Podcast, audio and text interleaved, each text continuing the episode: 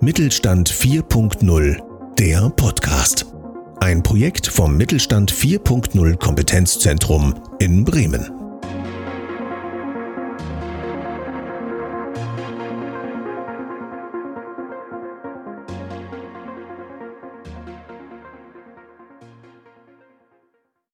Wir unterhalten uns heute über Routenplanung in der Schifffahrt. Mein Name ist Björn Kreier und mir gegenüber sitzt Herr Steidl. Er ist wissenschaftlicher Mitarbeiter am Office Institut für Informatik in Oldenburg. Herr Steidl, willkommen. Hallo. Routenplanung in der Schifffahrt. Das klingt sehr spannend, aber auch sehr anspruchsvoll, Herr Steidl. Gehe davon aus, dass Sie das Projekt mit anderen Partnern durchgeführt haben. Wer waren diese und wie waren die Aufgaben verteilt? Erzählen Sie mal. Also das äh, Projekt bestand insgesamt mit uns aus fünf Partnern. Ähm, also es war auch ein internationales Projekt, ein europäisch gefördertes Projekt, ähm, was aber letztlich dann beim, ähm, ja, für Deutschland beim Bundesministerium äh, für Wirtschaft lag. Und ja, in den zwei Jahren Projektlaufzeit haben wir eben als Office mit der Universität Posen aus Polen zusammengearbeitet, mit äh, Sprint, das ist ein Ausrüster für VTS in Polen, mit äh, Navtor als norwegischer Partner. Ähm, Navtor ja, ist weltweit einer der führenden Anbieter für innovative E-Navigation-Lösungen an Bord von Schiffen. Und als ähm, ja, weiteren deutschen Partner hatten wir noch innovat innovative Navigation aus Kornwestheim dabei. Ähm, die sind ähm, ja in Deutschland auch ganz gut unterwegs für die Ausrüstung von ähm, Binnenwasserstraßen und Seewasserstraßen ähm, für Überwachungssysteme, also auch ein VTS-Lieferant. Ähm, ja, die Aufgaben, das, das, das war so ein bisschen ähm, ja, zweigeteilt, wie man das ja gerade schon ein bisschen hören konnte. Wir hatten ja im Prinzip zwei Forschungspartner und drei Industriepartner.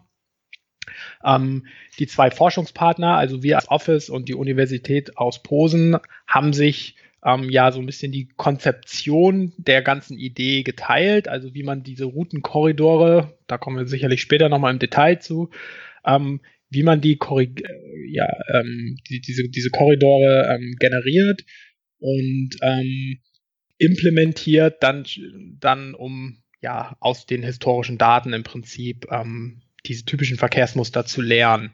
Ähm, wir hatten darüber hinaus noch die Rolle des Testers. Also wir haben das bei uns in EMIR, in unserer ähm, Forschungsplattform und Testplattform integriert und ähm, konnten so dann die ersten Konzepte schon mal testen ähm, unter ja, realitätsnahen Bedingungen.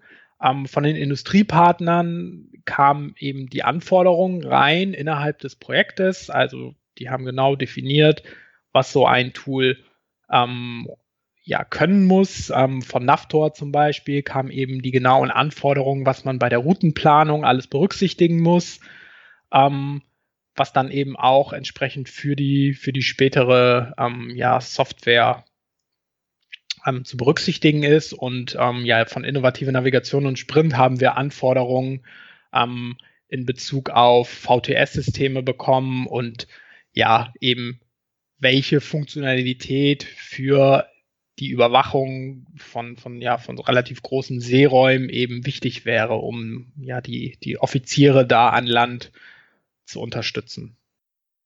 Da möchte ich aber gerne nochmal nachhaken. Ähm, worauf lag denn genau das Hauptaugenmerk in dem Projekt Hansa? Ja, in Hansa ging es ähm, hauptsächlich um die Sicherheit beziehungsweise ja die Sicherheit weiter zu, zu verbessern ähm, und eine sicher, die sichere Durchführung einer Seereise zu, zu, zuzusichern.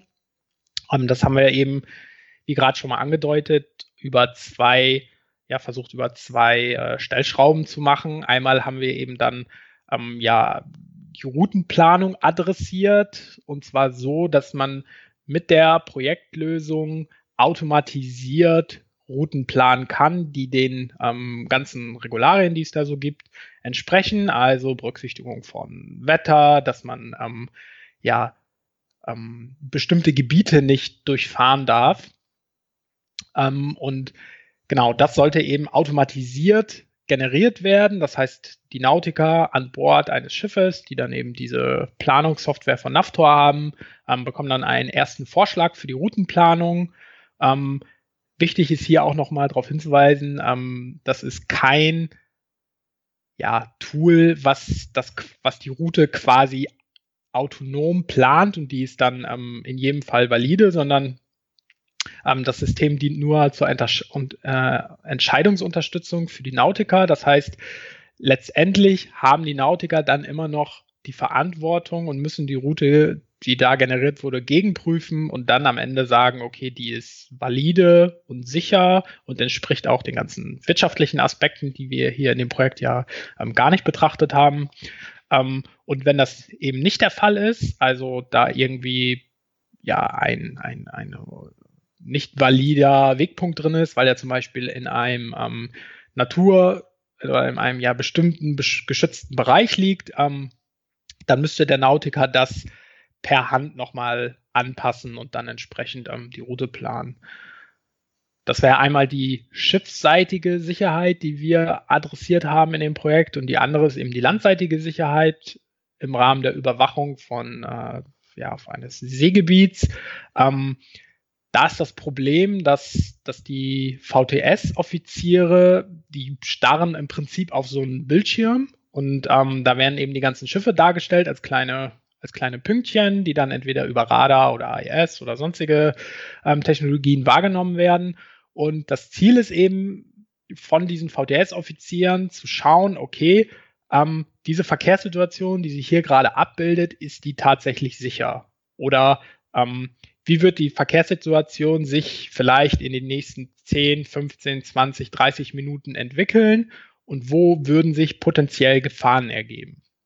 Das ist, wenn man sich jetzt mal überlegt, wie groß eigentlich nur ganz exemplarisch jetzt mal die deutsche Bucht ist ähm, und wie viel Verkehr da eigentlich herrscht. Ne? Also ne, alle Schiffe, die irgendwie in Richtung Hamburg fahren, ähm, da ist ja schon mal ordentlich was los. Alles, was irgendwie aus Holland kommt und dann durch den Nord-Ostsee-Kanal möchte, alles, was irgendwie ähm, ja aus Deutschland quasi die Weser im Prinzip hochkommt und in Richtung Nordostseekanal oder aus dem Nordostseekanal, also im Prinzip auch von der Ostsee kommend wieder in die deutsche Bucht reinfährt, fällt da so ähm, unter so eine Überwachung. Ähm, auf dem Hochseegebiet hat man dann eben auch noch die ganzen ähm, ja, Windkraftanlagen, die auch besonders überwacht werden müssen, weil da dürfen Schiffe auch nicht einfach so durchfahren durch so ein bestimmtes Bereich, äh, durch so einen bestimmten Bereich. Und ähm, ja, wenn man sich das alles mal so überlegt, was da so ein VTS-Offizier eigentlich überwachen muss und was das für eine Aufgabe hat, dann ist das schon ziemlich viel und ähm, man kann alles gar nicht immer so richtig erfassen. Und das Ziel von Hansa war dann eben mit diesen, ähm, ja, im Prinzip mit der gleichen Funktionalität, die bei der Routenplanung benutzt werden kann, auch die, das Personal an Land zu unterstützen. Und zwar in dem Maße, dass man dann eben feststellen kann, okay, diese Empfehlung, die jetzt normalerweise der Nautiker an, äh, an Land bekommt, äh, beziehungsweise an Bord bekommt, die kriegt auch der Nautiker an Land. Und man geht davon aus, dass das das Verhalten ist, wie sich Schiffe normalerweise verhalten müssten. Also die würden normalerweise entlang dieser Empfehlung segeln. So, wenn die das nicht tun, dann ähm, da haben dann die jeweiligen Partner so eine ja so eine Logik ähm, implementiert, auf, in der Forschung spricht man da von Anomaly Detection, also Anomalieerkennung im Verkehr. Ähm, und diese, diese Funktionalität detektiert automatisch, ob sich ein Schiff anormal verhält. Und wenn das der Fall ist, dann kriegt der VTS-Offizier einen Alarm ähm, und äh, kann dann entsprechende Maßnahmen einleiten. Also im Prinzip kann er dann da den, den Schiffsführer anrufen, also per Funk, und sagen, Achtung, ihr verlasst jetzt hier ein sicheres Gebiet, ähm, was ist da los? Oder wenn, ja, oder wenn, wenn dann so eine beinahe Kollision ähm, dann quasi voraus oder bevorsteht, dann würde man das eben so auch erkennen, weil das Schiff sich eben ja von diesem normalem und erwarteten Verhalten eben abweicht. Genau, also ja, Sicherheit wird hier eigentlich relativ ähm, breit adressiert, also einmal schiffseitig und landseitig und so hoffen wir dann natürlich auch, dass das ja einen wirklich nachhaltigen Einfluss auf die Sicherheit ähm, auf See hat. Also wenn ich das jetzt richtig verstanden habe, äh, generieren Sie Korridore auf See. Also ich bin, würde es jetzt so als Routenkorridore haben Sie es, glaube ich, genannt. Ähm, wie werden diese denn generiert? Genau, ähm, der Ansatz hier ist ein, ja, jetzt ein bisschen, äh, ja, äh, IT-affin mal ganz kurz zu werden. Ähm, es ist ein datengetriebener Ansatz, ähm, was man ja machen kann, beziehungsweise erstmal ganz grundsätzlich, die generelle Idee von diesen Routenkorridoren war, dass ein Korridor von einem gegebenen Startpunkt zu einem gegebenen Endpunkt das typische Verhalten für Schiffe zwischen diesen beiden Punkten abbilden soll. So, das, haben, das haben wir so am Anfang des Projektes zwischen allen Partnern ähm, definiert. Das war auch ganz besonders den Industriepartnern wichtig, ähm, sowas, sowas zu, ja, zu, zu haben. Ähm, und was wir dann gemacht haben, ist, wir haben uns überlegt, okay, ne, wie kriege ich denn dieses typische Verhalten? Und das ist ja so ein Prinzip, ähm, das man ja auch aus der, ja, aus der Natur kennt oder was ja jeder irgendwie tagtäglich schon mal überlegt hat, wenn man mit dem Auto eine bestimmte Straße entlang fährt, die vielleicht nicht markiert ist und da ist ein kleines Hindernis irgendwo, so eine kleine Verkehrsinsel, dann, ähm, wenn man dieses Gebiet kennt, dann weiß man, wie die Autos normalerweise dort fahren, um dieses Hindernis zu ähm, umschiffen.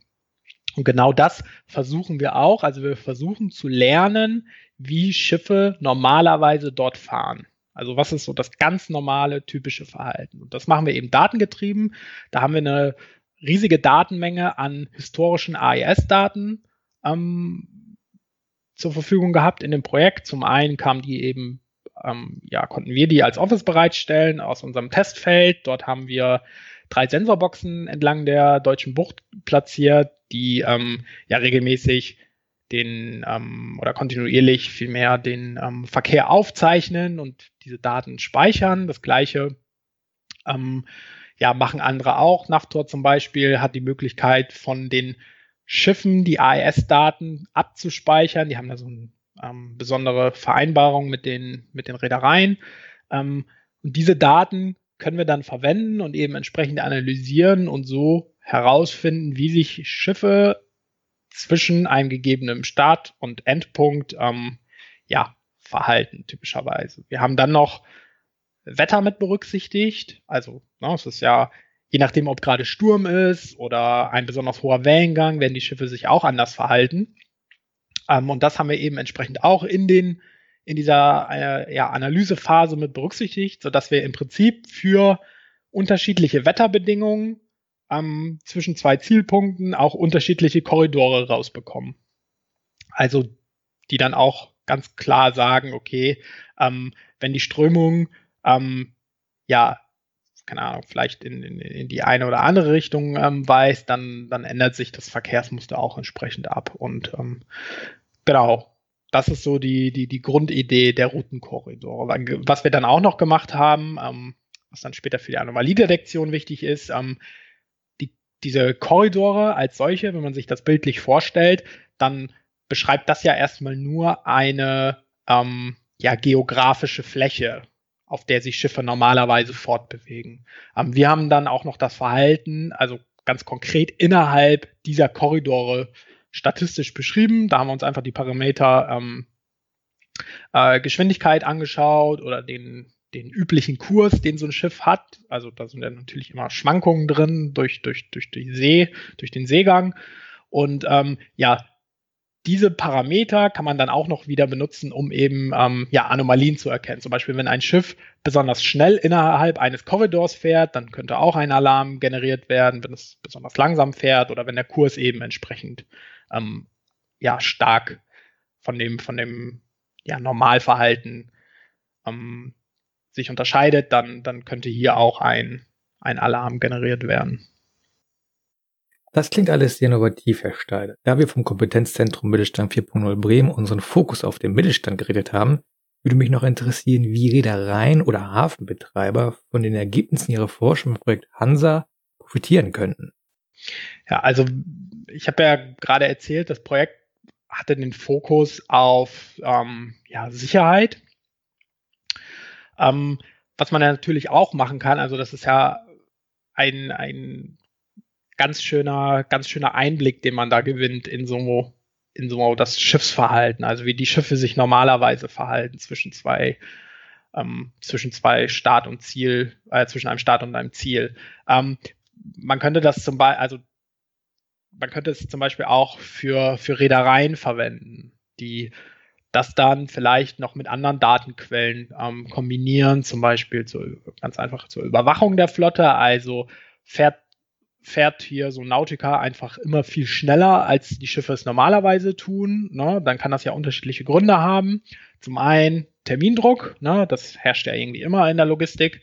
Ähm, zum anderen ähm, kann es aber auch sein, dass der Kapitän vielleicht so, so ja, den Hebel gerne auf den Tisch legt und gerne mit Vollgas äh, von A nach B fährt.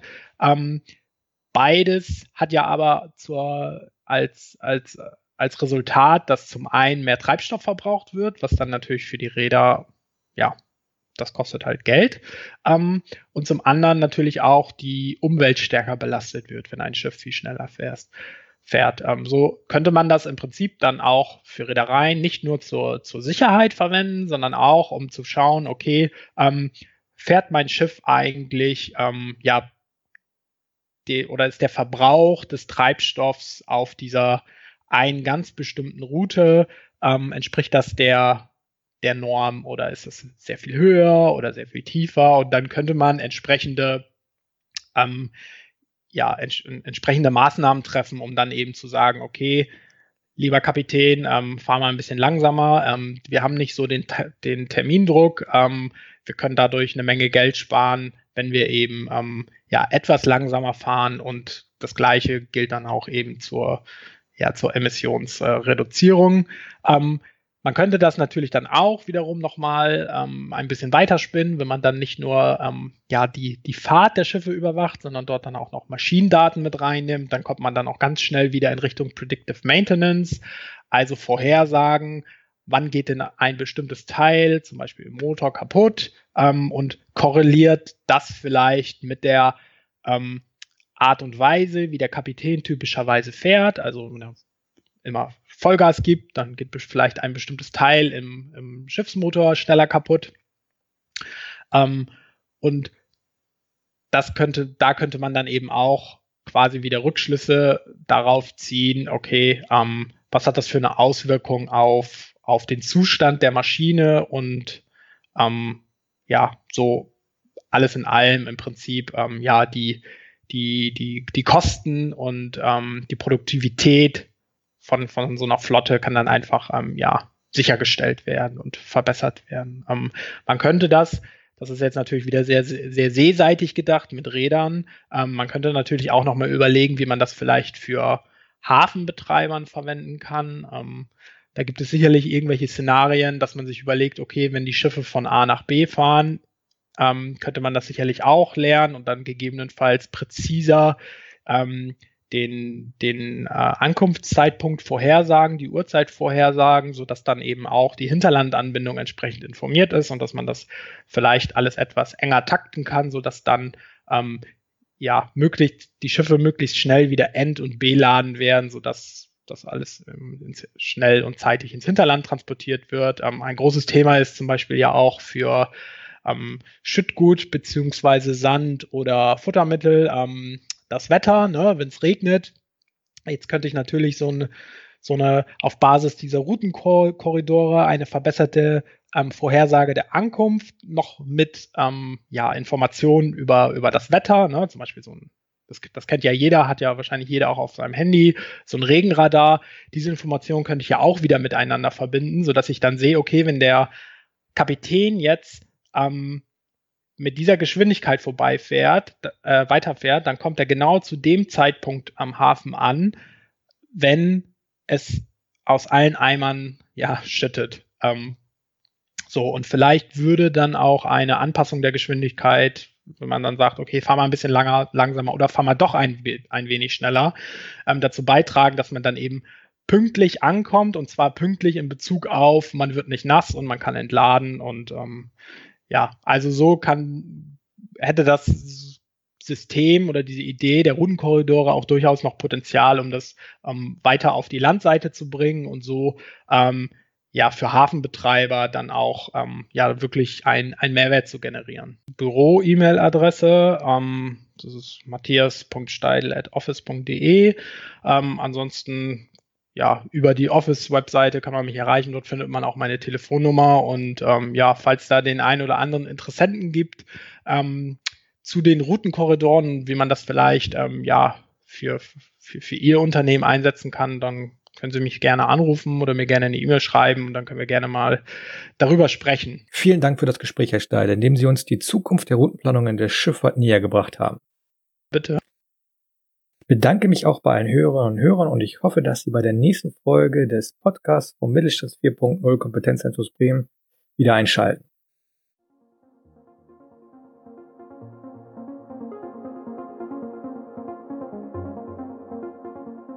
Vielen Dank an Sie fürs Einschalten und für Ihr Interesse. Falls Sie noch mehr über Themen der Digitalisierung wissen möchten, schauen Sie doch gerne auf unserer Website vorbei Dort können Sie sich über unsere kostenfreien Angebote informieren. Sollten Sie darüber hinaus Fragen oder Anmerkungen zum Thema Digitalisierung oder zu diesem Podcast haben, kontaktieren Sie uns gerne telefonisch oder per E-Mail. Und wenn Ihnen der Podcast gefallen hat, freuen wir uns, Sie auch beim nächsten Mal begrüßen zu dürfen. Bis dahin wünschen wir Ihnen viel Erfolg bei Ihrem Digitalisierungsprojekt.